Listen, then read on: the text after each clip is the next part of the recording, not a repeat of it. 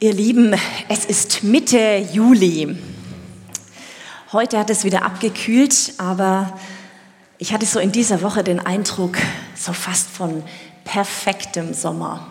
Tolles Sommerwetter, wir waren zwischendurch am See. Dann haben wir hier eine Segnung gehabt und eine Taufe und ein Sonntag liegt vor uns. Mitten im Juli kleben sich junge Menschen auf die Autobahn. Die Woche erst zwischen Nürnberg und Erlangen haben damit auch einen Unfall äh, provoziert. Kann man sehen, wie man will. Junge Menschen der Generation, der letzten Generation kleben sich auf Straßen fest. Sie beschmieren wertvolle Kunstwerke.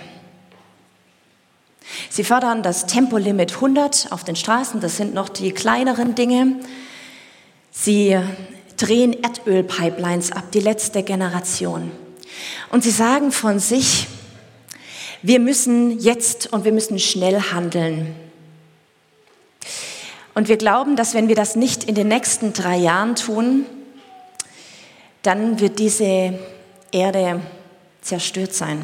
Wir sind die letzte Generation, wir sind die Überlebenswilligen der Gesellschaft.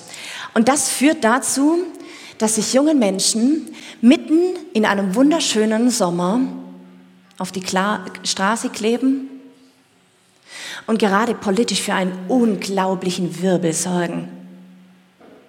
Und sich eine Gesellschaft fast daran spaltet, ob man jetzt zu diesen Mitteln greifen kann oder eben nicht. Und mich treibt es total um, was diese letzte Generation von sich sagt, die letzten Überlebenswilligen dieser Gesellschaft. Mich treibt es total um. Letzte Generation. Sind wir, sind wir wirklich die letzte Generation?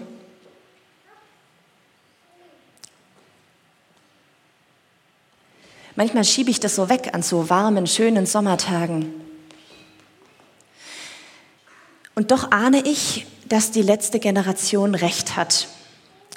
Wenn man sich diese ganzen Prognosen anschaut, dann sehen wir tatsächlich zu, wie das arktische Meer immer mehr schwindet. Wie das Eis immer mehr, immer weniger wird, der Grundwasserpegel auf der einen Seite steigt und auf der anderen Seite die Trinkwasservorräte immer weniger werden. Wir sehen es, wie durch die Klimaerwerbung, und die ist definitiv äh, verursacht durch Menschen, dass diese Klimaerwerbung die Biodiversität, also die Artenvielfalt, die wir auf dieser Erde haben, mehr und mehr kaputt macht. Wir sehen, was passiert, wenn wir weiter, ich habe mir gestern so neben mein Patenkind hat mir eine App gezeigt, wo man gleichzeitig sehen kann, was für viele Flüge auf dieser Erde sind und ich bin ich war völlig von den Socken, äh, wie viele Flugzeuge gleichzeitig in der Luft sind. Was passiert, wenn wir mit der Erde weiter so verfahren? Ich ahne, dass die letzte Generation recht hat. Und die Forschung sagt tatsächlich, ja, wenn wir nicht spätestens jetzt den Hebel nochmal umdrehen, dann sind wir die letzte Generation. Sie haben recht. Wir reden von einer Versauerung der Meere, von Extremwetterzuständen. Wir hatten es jetzt wieder. Und wir reden von einen und, und von großen Dürren, die auf uns zukommen werden und damit einer Lebensmittelknappheit. Armut wird immer mehr und Reichtum wird auf der anderen Seite auch immer mehr. Das heißt, die Gesellschaft wird auch auseinanderdriften. Die letzte Generation hat recht mit ihrer Prognose. Das ist das Traurige. Und jetzt selbst, ich arbeite für die evangelische Kirche. Äh, ich gucke mir dann immer solche Prognosen an. Das zeige ich euch auch mal. Das lässt mich auch manchmal glauben, dass, es, dass wir die letzte Generation sind. Ich weiß nicht, ob man es sehen kann. Nee, das, normalerweise also, ist es ein ganz, wir sagen manchmal ein äh, bisschen hart, aber wir sagen den kleinen Atompilz. Also man sieht, es ist langsam, aber man sieht, äh, wir werden immer weniger. Das geht normalerweise viel schneller. Ich mit meinen Kollegen über die Zukunft der Kirche fachsimple. Dann landen wir am Ende bei so einem ganz, ganz, ganz, ganz dünnen Strich da unten. Evangelische Kirche, das ist jetzt nur für die evangelische Kirche, aber Freikirchen, ich war jetzt wieder auf dem Kongress und so weiter, sind auch davon betroffen. Sind wir die letzte Generation von Kirche?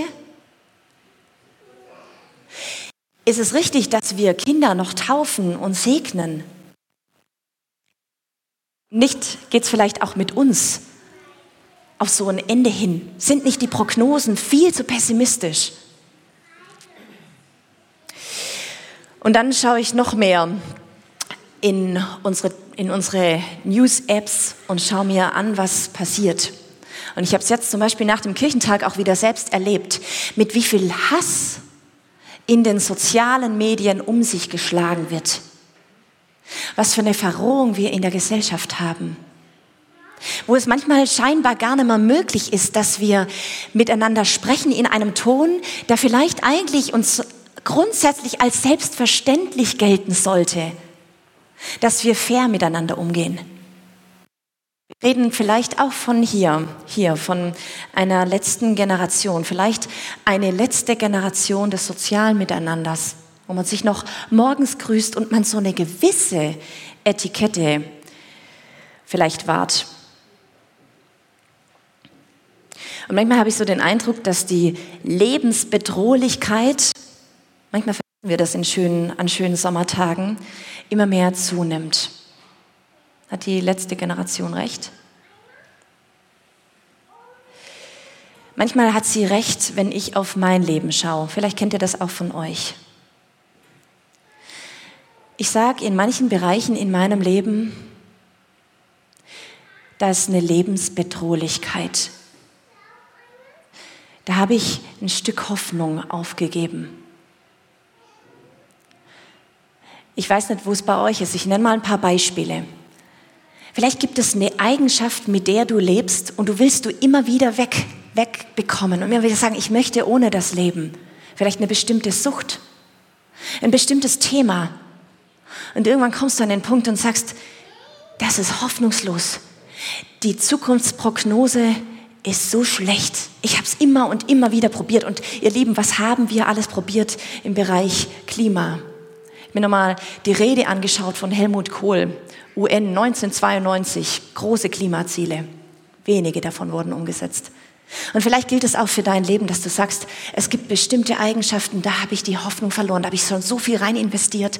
Aber hey, da ist sowas wie eine letzte Generation. Da ist so viel Lebensbedrohlichkeit. Und ein anderes Beispiel. Vielleicht sagst du, in meiner Familie, in den Beziehungen, in denen ich lebe, ist so viel Lebensbedrohliches. Da ist so viel Hoffnungslosigkeit in den Beziehungen zu meinen Geschwistern oder zu meinen Eltern. Oder vielleicht gilt es für deinen Job, dass du sagst, ich, ich, ich komme nicht raus. Immer zu viel Arbeit, immer das nächste und nächste und nächste und nochmal eine obendrauf. Und mein Chef gibt mir nochmal was. Ich habe das Gefühl, ich bin die letzte Generation vor kurzem den Geschäftsführer von Kräuter Fürth erlebt. Da dachte ich auch, äh, vielleicht denkt er auch, also in den letzten Jahren, vielleicht hat er schon öfter mal gedacht, wir sind die letzte Generation im Fußball. Ich weiß es nicht. Wisst ihr was? Die Bibel nimmt kein Blatt vor den Mund. Da werden Geschichten erzählt von Menschen, die sich eine Gesellschaft anschauen, die sich soziale Umstände anschauen, persönliche Leben anschauen. Cedric, wir müssen noch mal, ne? Mein, das machen wir auf die andere Seite, alles klar. Zum Glück gibt es solche tollen Menschen, die wissen, dass das nur an, an solchen Richtungswechseln liegt. So, wunderbar. Ich spreche einfach weiter und genau, aber Cedric, vielen Dank. Die Bibel spricht von diesen letzten Generationen. Von Menschen, die sagen, die Zukunftsprognose ist echt beschissen. Das Klima wird immer wärmer, die Verrohung wird immer mehr, die sozialen Missstände werden immer mehr und mit uns allen geht es bergab. Schon bei Noah wird gesagt, Gott sah an alles, was auf der Erde so los war, und sie war durch und durch verdorben, denn alle Lebewesen auf der Erde hatten den rechten Weg verlassen und hatten sich dem Bösen zugewandt. Lebensbedrohlichkeit. Das Böse nimmt immer mehr zu und die Zukunftsaussichten nehmen immer mehr ab. Schon bei Noah. Da nimmt die Bibel kein Blatt vor den Mund. Auch ökologisch. In der Bibel finden wir immer wieder so eine Melodie, die sich da so durchzieht, dass die Schöpfung immer damit unbedingt zusammenhängt, wie es auch den Menschen geht.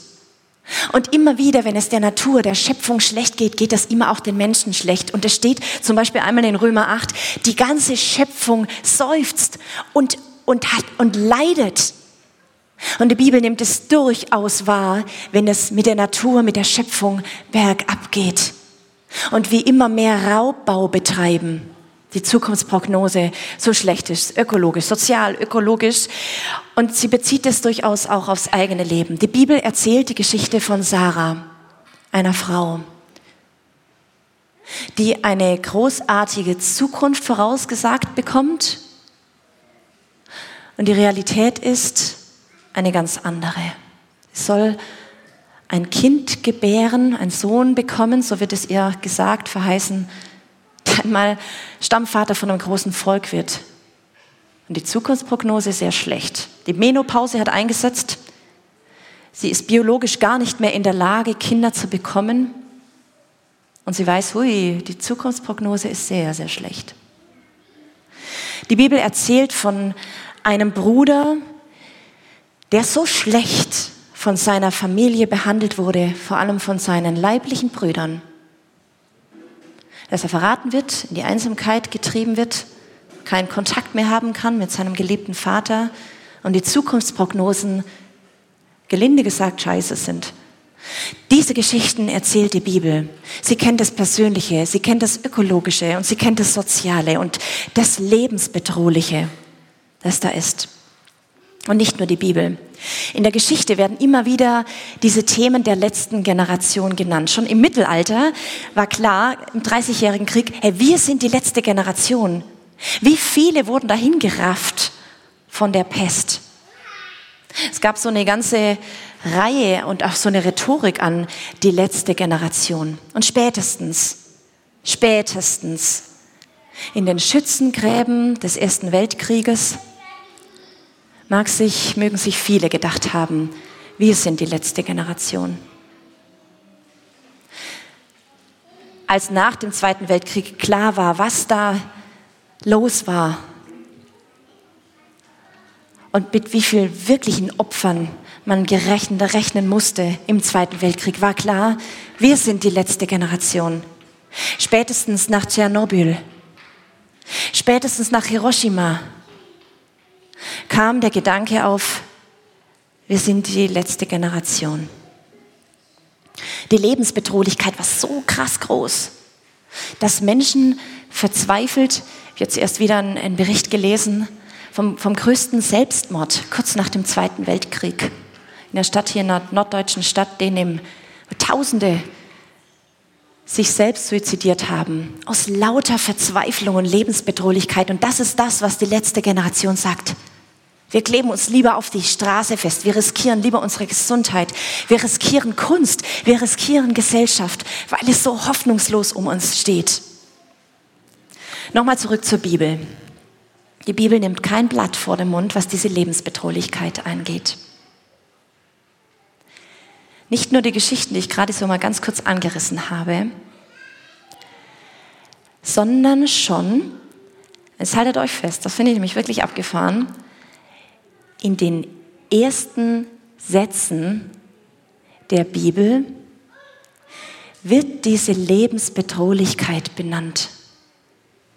Schon in den ersten Sätzen, in den ersten Sätzen der Bibel. Mir fallen ja sofort, also wir haben Kinderbibeln zu Hause, ich habe drei Kinder, das heißt, ich lese die Schöpfungsgeschichte auch immer wieder in der Kinderbibel und da gibt's immer so schöne Dschungelbilder und wenn es gut läuft, Mann und Frau und äh, Giraffen und Elefanten und noch eine Schildkröte und Chamäleon und so weiter. Das Krasse ist, dass wir ganz schnell von den ersten Seiten der Bibel sprechen und daran denken an Paradies und schön, aber das beginnt noch viel vorher. Und zwar steht da, am Anfang schuf Gott Himmel und Erde. Die Erde war wüst und leer und Finsternis lag auf der Tiefe. Die Erde war wüst und leer und Finsternis lag auf der Tiefe. Der zweite Satz der Bibel. Und jetzt gibt es zwei Lesearten dieses Satzes. Zum einen kann man sagen, naja, da war nichts. Da war einfach gar nichts. Und Gott kommt und er schafft aus diesem Nichts etwas Wunder, Wunderschönes. Das ist, das ist eine Leseart. Das ist was Man sagt, die Theologen sagen so, die Creatio ex nihilo, aus dem Nichts etwas Wunderschönes. So denken wir uns das ganz oft und das ist ganz oft in unseren Köpfen. Und dann gibt es noch die zweite Leseart. Und da stehen wir heute hier am 16. Juli.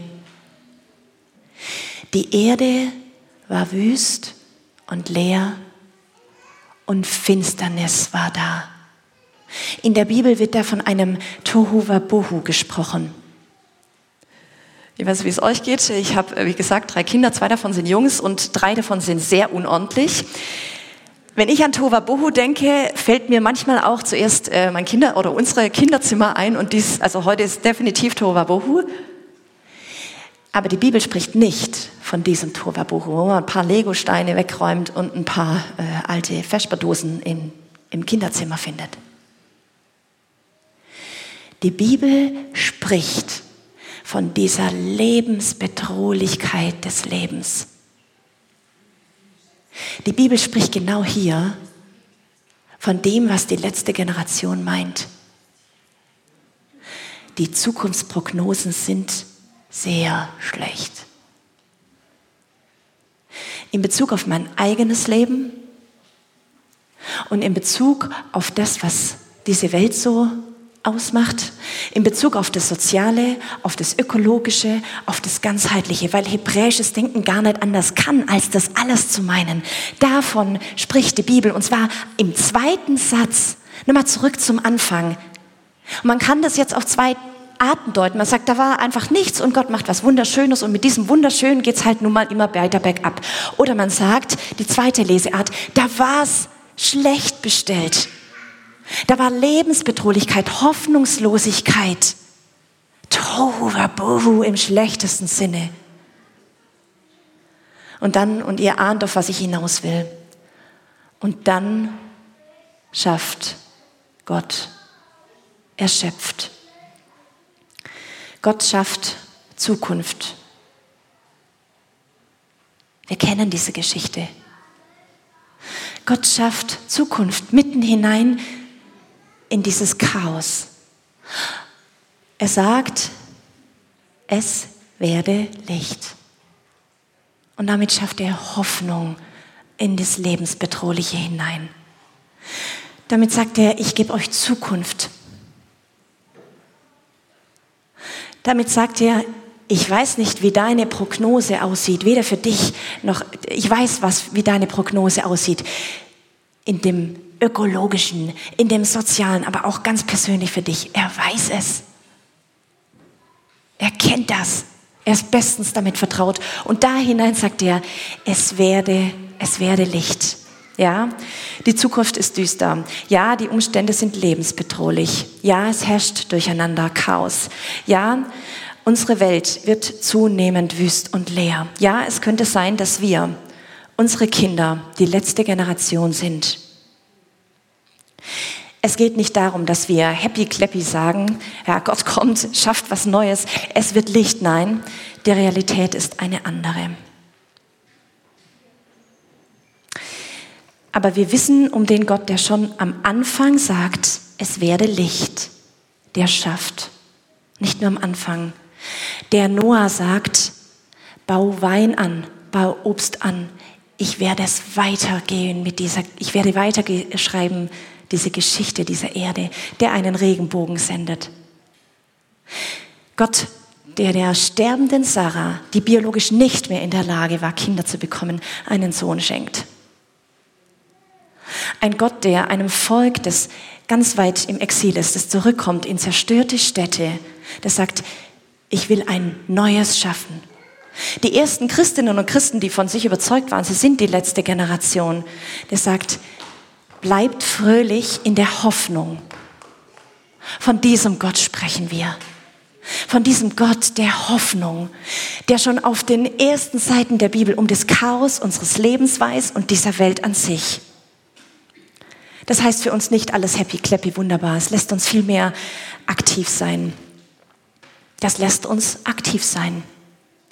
Diese Grundmelodie der Bibel zu kennen und zu wissen, ja, steht schlecht, aber da gibt es einen Gott, der diese Welt in seinen Händen hält. Das lässt mich aktiv werden. Meine Freundin Victoria ist 33 Jahre alt. Sie ist im Februar 2022 mit ihrem kleinen Sohn Jan, der kommt jetzt hier in Deutschland in den Kindergarten, aus der Ukraine geflohen. Victoria ist von Haus aus Übersetzerin und sie vermisst ihren Mann. Denn ihr Mann ist nach wie vor Soldat in der Ukraine, direkt in Kiew. Und gerade jetzt, ich habe gestern mit ihr geschrieben, ist sie wieder dort. Für drei Wochen in Kiew.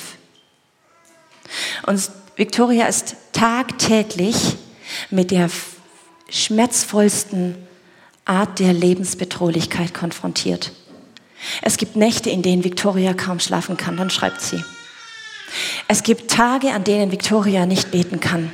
Sie kriegt täglich Meldungen auf ihr Handy. Sie weiß, wie es um ihr Land steht. Und sie lebt hier in Deutschland mit ihrem Sohn. Und sie leidet daran, dass ihr Sohn hier in den Kindergarten kommen wird und nicht in ihrer geliebten Heimat in der Ukraine.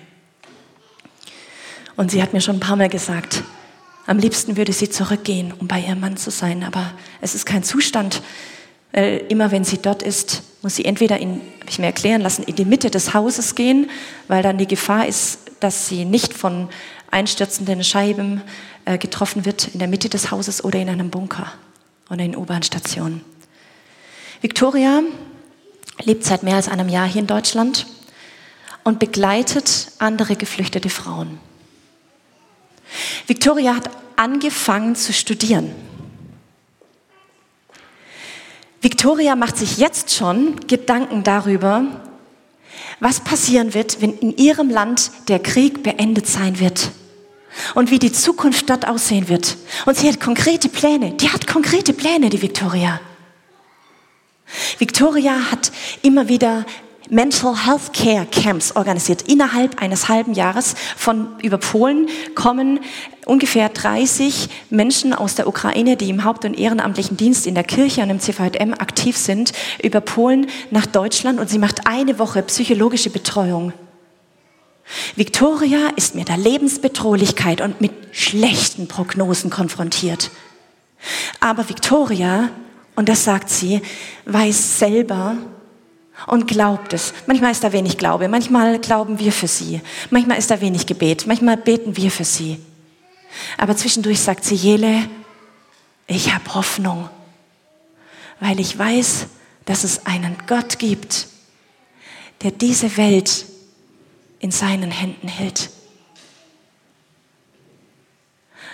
Und es gilt und es trägt sie in sich, diese Hoffnung für ihr Land, für diese Welt und für ihr kleines und doch so großes persönliches Leben, für ihren Sohn, für ihren Mann.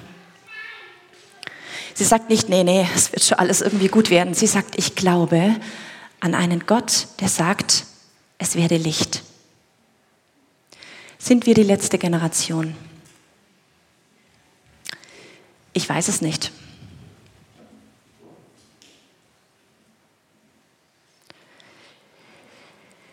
Und ich weiß, Gott sagt, es werde Licht.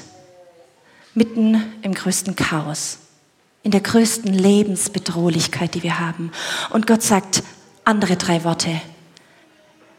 Im Angesichts der größten Bedrohung, die es gibt, dem Tod. Es ist vollbracht. Ich weiß nicht, ob die wir die letzte Generation sind.